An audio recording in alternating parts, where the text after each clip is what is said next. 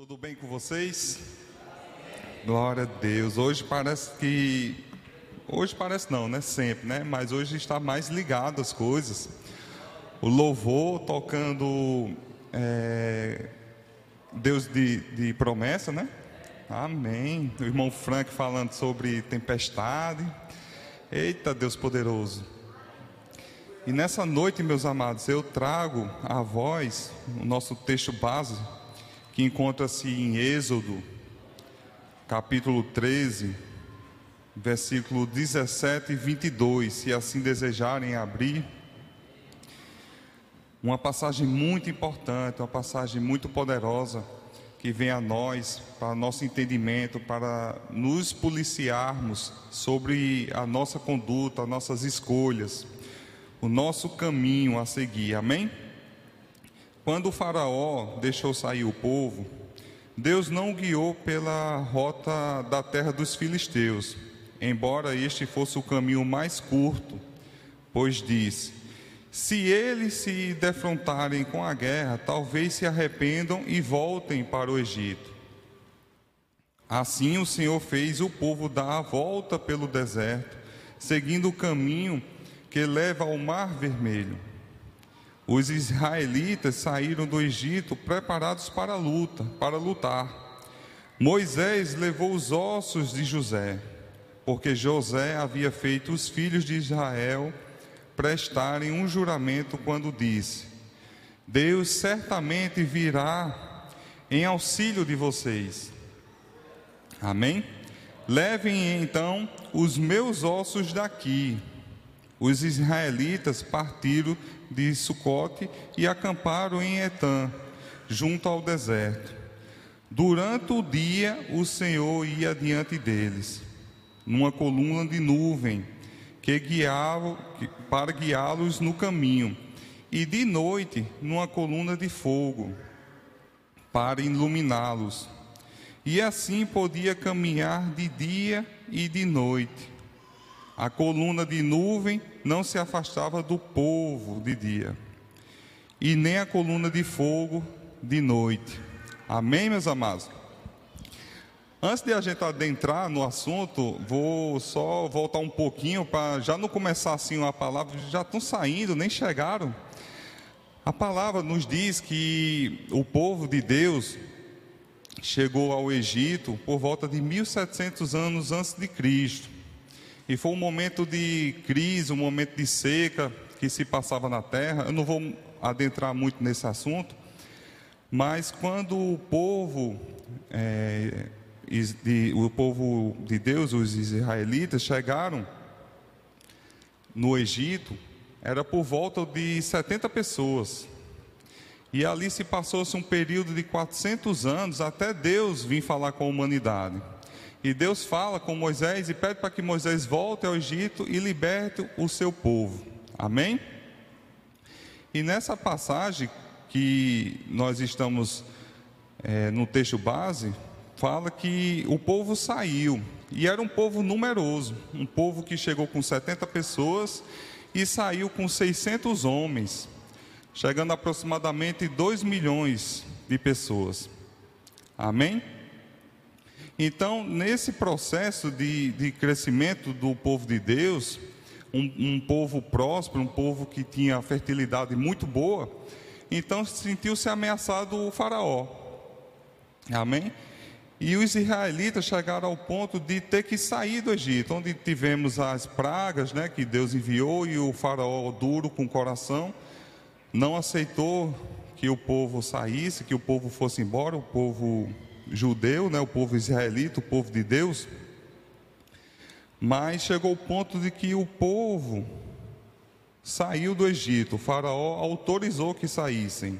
E Deus não os guiou pelo caminho mais curto, o caminho mais rápido para chegar na terra prometida.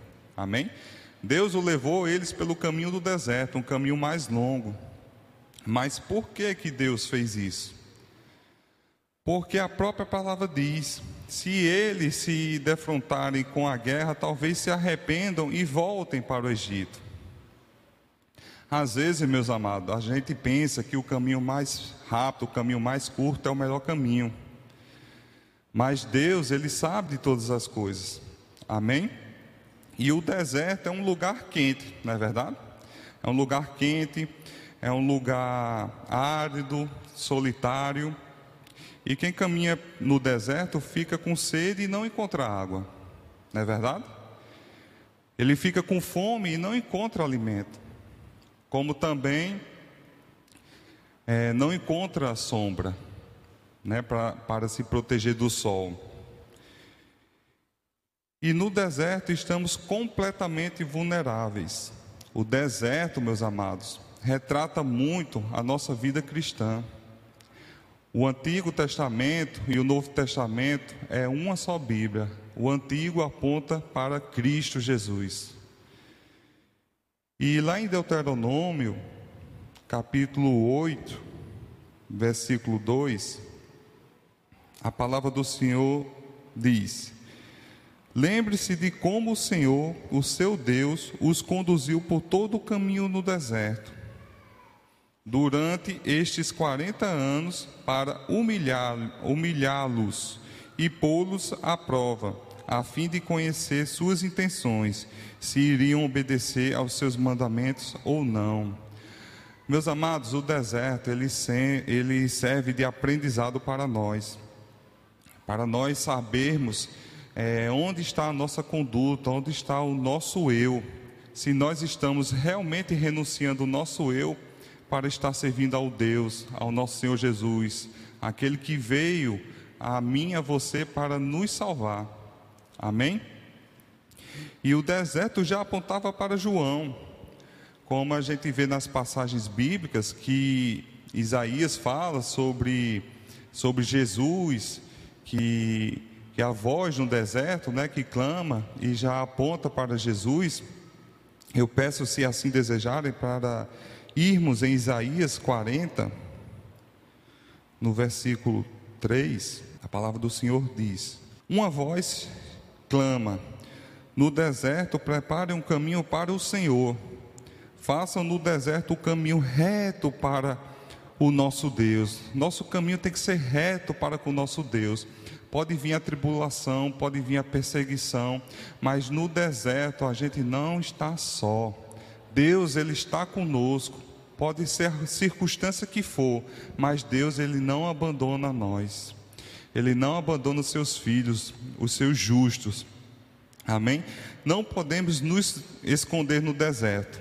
Não é verdade? Não podemos nos esconder no deserto. Da mesma forma, não podemos nos esconder de Deus. Não tem como nós nos escondermos de Deus. Precisamos nos abrir, ser vulneráveis, depender completamente de Deus. Quando fazemos isso, Deus faz milagres, meus amados. Quando nós nos renunciamos para colocar Jesus em primeiro lugar, Deus ele faz milagres em nossas vidas. Tenha certeza disso. Deus ele está no deserto só esperando você. Ele nos dá tudo o que precisamos e transforma o nosso deserto em um lugar fértil e bonito. Quem crê que Deus ele faz com que o seu deserto se torne fértil, bonito, um deserto de milagres, um deserto produtivo. Quem crê? Amém. O nosso Deus é um Deus de milagres. Lá em São Mateus, capítulo 3, versículo 1 ao 3. Evangelho de São Mateus 3, 1, 3. Naqueles dias surgiu João Batista, amém, pregando no deserto da Judéia. Ele dizia: Arrependam-se, porque o reino dos céus está próximo. Ele é aquele que foi anunciado pelo profeta Isaías. Vós do que clama no deserto, prepare um caminho para o Senhor, façam veredas retas para Ele. Meus amados, Jesus teve que passar pelo deserto, passou 40 dias no deserto, houve tentações, houve fome, sede, mas ali ele mostrou a fé, a obediência em Deus, confiando no que o Pai tinha prometido a ele, no que o Pai confiou a ele a fazer aqui na terra. Nós devemos entender que nós também temos o nosso deserto. Eu não falo de um deserto de a gente ir lá para o deserto, não. Mas onde está o seu deserto? Onde está o seu momento de tribulação, de preocupação, de angústia? Jogue nas mãos do Senhor. Confie nele. Não se deixe cair nas tentações do inimigo. Não abra as portas, brecha para o inimigo entrar na sua vida. Ele só espera uma oportunidade para lhe envergonhar, para lhe humilhar. Mas nós sabemos que o nosso Deus, o nosso Senhor Jesus, venceu o mundo e nós também venceremos. Amém? Porque Deus não levou eles pelo caminho mais curto. Vocês já se perguntaram sobre isso? Por que, que os israelitas não foram pelo caminho mais curto? O nosso Deus poderia destruir aquele exército, não poderia? Poderia acabar com aquela guerra, abrir o caminho, mas Deus procurou ver a intenção do coração deles. Deus procurou ver se eles permaneceriam na fé.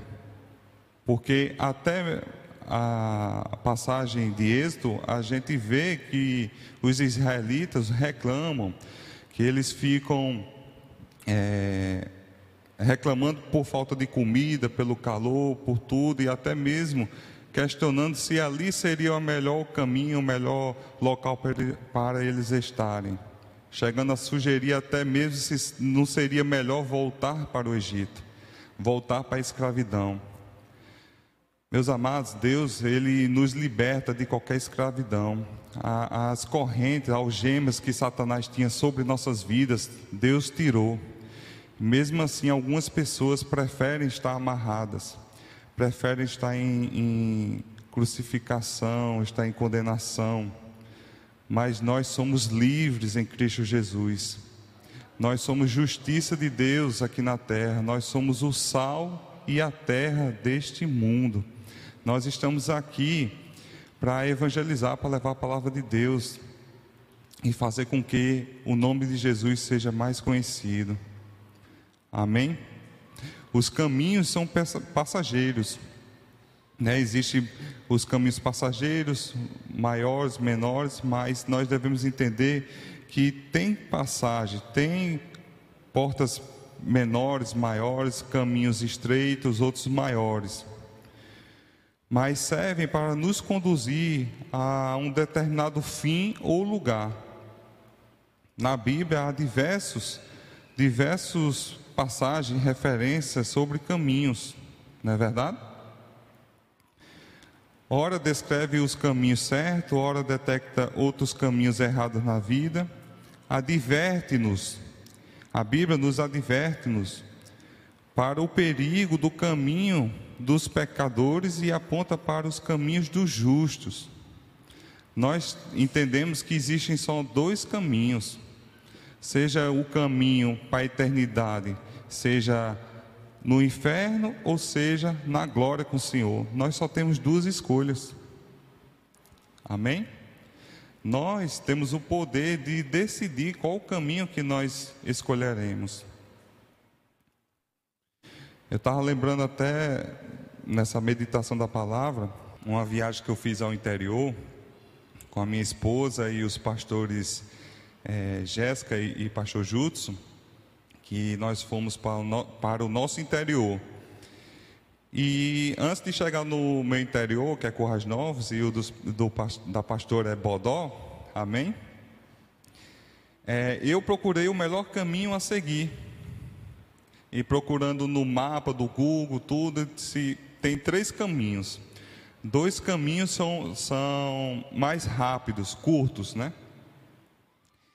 E eu fiquei orando ao Senhor: Senhor, será que eu vou por esse caminho? Eu não conheço esse caminho, mas aqui diz no mapa que ele é mais rápido. E isso foi até o último dia orando ao Senhor. E nada de resposta. Eu assim me incomodado, incomodado, rapaz, mas tem alguma coisa errada. Porque esses dois caminhos são os melhores, são os mais rápidos. Segundo o mapa do Google estava mostrando. Mas não fiquei em paz E chegou o ponto de eu comentar com minha esposa: olha, eu não estou em paz, mas será que devemos seguir por esse caminho? Aí minha esposa disse: é, é, vamos continuar orando, né? E vamos seguir um caminho que seja um caminho que a gente conhece, né? Mas eu ainda fiquei teimando, foi?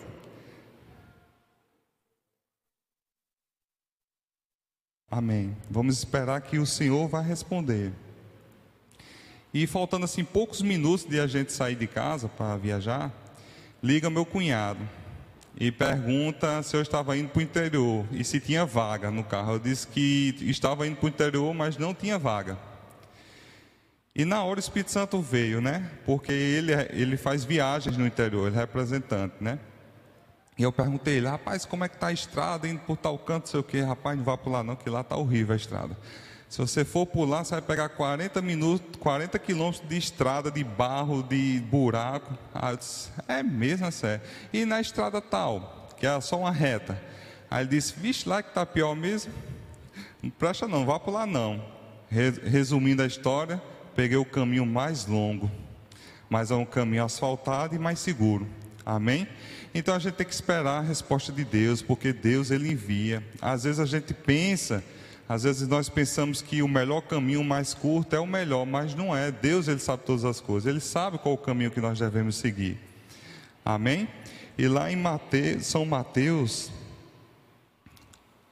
capítulo 7, versículo 13 e 14, entrem pela porta estreita, pois larga é a porta e amplo o caminho que leva à perdição.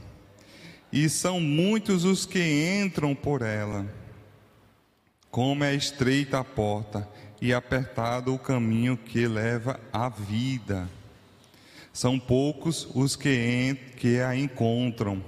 Meus amados, muitos preferem a porta larga, a porta fácil, aquilo que chega com facilidade, aquilo que não, não gera esforço, não gera trabalho. Mas Deus diz que o trabalho para Ele, o trabalho para a Sua obra, traz benefícios. Quando nós buscamos um caminho que é estreito, que é apertado, que nós lutamos pelo aquele caminho, a recompensa vem maior. Eu entendo que tudo que vem fácil, vai fácil. Não sei vocês, mas eu vejo isso. Tudo que vem fácil a mim, vai fácil. Eu confio em Deus porque eu sei que Deus, Ele sabe de todas as coisas. Ele sabe o que é melhor para mim, qual o melhor caminho, por onde eu tenho que ir, o tempo que eu tenho que esperar. Amém? E muitos buscam equivocadamente o melhor caminho para a sua vida, mas a Bíblia não nos instrui assim. Pelo contrário, o melhor caminho é aquele dito por Deus. Amém? Evangelho de São João, capítulo 14, versículo 6. E só reforçando, meus amados, o Antigo Testamento aponta para Jesus. Qual o caminho que escolheremos? Respondeu Jesus: Eu sou o caminho, a verdade e a vida. Ninguém vem ao Pai a não ser por mim. Essa passagem, meus amados, nos traz para os dias de hoje, para os nossos dias, que Deus ele é o caminho da nossa vida, que Deus ele nos leva ao caminho da salvação, porque Ele veio aqui para tirar o pecado do mundo. Ele veio para nos salvar, tirar do império das trevas e levar para o amor de Deus. Amém? A Bíblia nos mostra dois caminhos a seguir, seja o caminho divino ou os caminhos terrenos. Dois caminhos, meus amados. Ou o caminho divino ou o caminho terreno, caminho da terra, caminho esse que já está ocupado, que nós estamos aqui como embaixadores em um território ocupado. Amém? Quando nós traçamos os nossos próprios caminhos, nos leva a um caminho, a uma direção que não é certa, mas sim para longe de Deus. O caminho que nós escolhemos, que achamos que é o melhor caminho, sem confiar em Deus, sem consultar a Deus, nos leva para longe dele. Isso é um fato, meus amados. Deus, Ele nos guia em todos os momentos. Isaías, profeta Isaías 55, 7. Isaías 55, 7. Que o ímpio abandone o seu caminho e o mal e o homem mau os seus pensamentos. Volte-se ele para o Senhor, que terá misericórdia dele. Volte-se para o nosso Deus, pois ele perdoará de bom grado. Temos que buscar o Senhor, confiar nos caminhos deles, meus amados. O caminho de Deus é o caminho do bem, da justiça, do amor, da fidelidade, do perdão. Quem segue o caminho de Deus encontra vida e sabedoria. Não existe melhor caminho do que o caminho para com Deus. Um caminho de nos renunciar, de nos humilharmos. Um caminho de nós ajudar o próximo, de amar o próximo, assim como Jesus nos amou. Provérbios, capítulo 16, meus amados. Já estou encerrando a nossa palavra de hoje. Provérbios, capítulo 16, versículo 9. Em seu coração o homem planeja o seu caminho, mas o Senhor determina seus passos. Podemos programar, planejar o nosso caminho, mas só o Senhor sabe. Só o Senhor sabe qual o melhor caminho para nossas vidas. Deus colocou as colunas de nuvem e de fogo como evidência da sua presença, do seu amor e do seu cuidado para com seu povo. A presença na nuvem, a presença da nuvem e do fogo que permaneceu com eles até chegar à terra prometida, levou-se um período de 40 anos. 40 anos Deus não abandonou o seu povo, nem de dia, nem de noite. Deus esteve presente com os israelitas por 40 anos.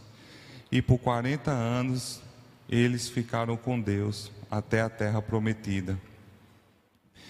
Nós, quando vemos essa passagem de uma coluna de nuvem de dia e uma coluna de nuvem à noite, essa coluna à noite de chamas, já se perguntaram, chamas por esse período sem se apagar? Nós sabemos que chama, uma chama de fogo necessita de vários elementos para se manter, para ser consumido, né? Mas o nosso Deus, ele é um fogo que alto se sustenta. Amém? Ele se sustenta em si mesmo. Deus não precisa de nada para se sustentar, ele próprio se sustenta. Ele é o nosso Deus poderoso, independente do que nós pensamos, do que nós queremos, Ele é Deus, Ele sabe o que é melhor.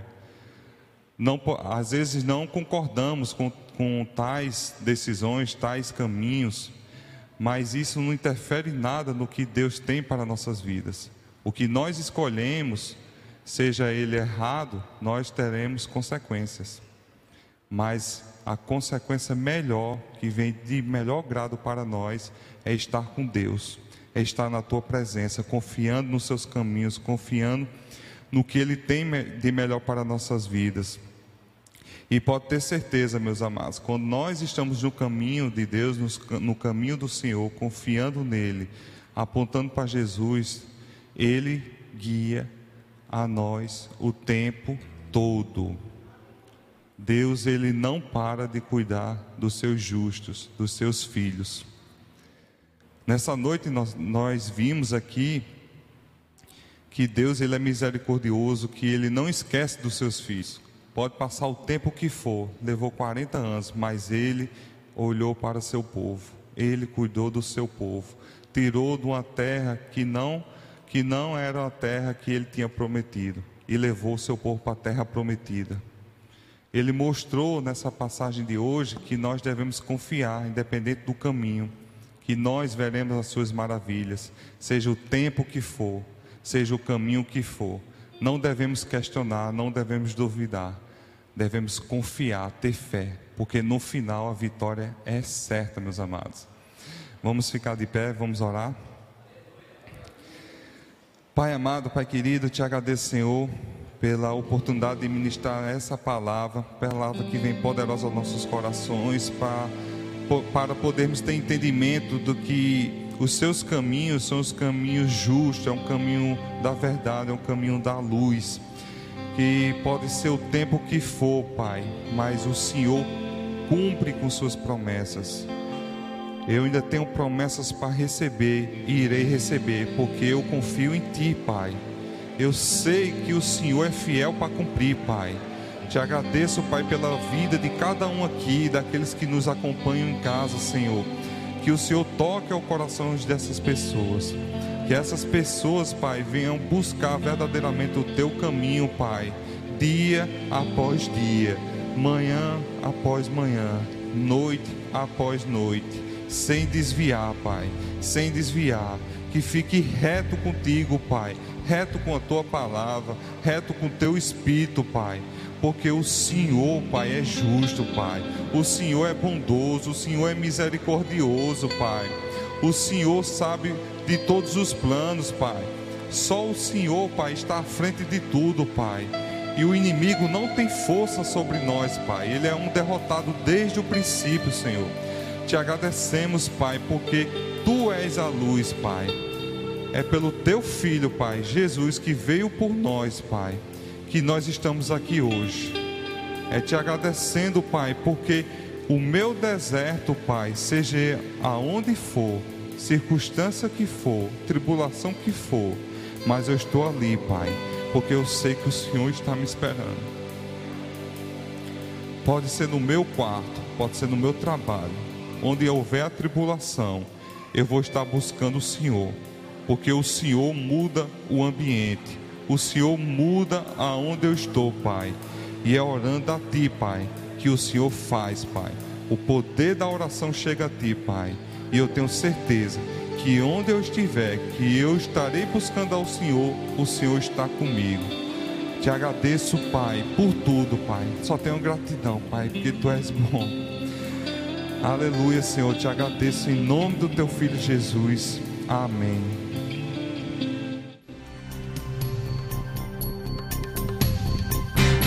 Essa foi uma produção do Ministério Internacional Defesa da Fé, um ministério comprometido em amar as pessoas, abraçar a verdade e glorificar a Deus. Para saber mais sobre o que fazemos, acesse defesadafé.org.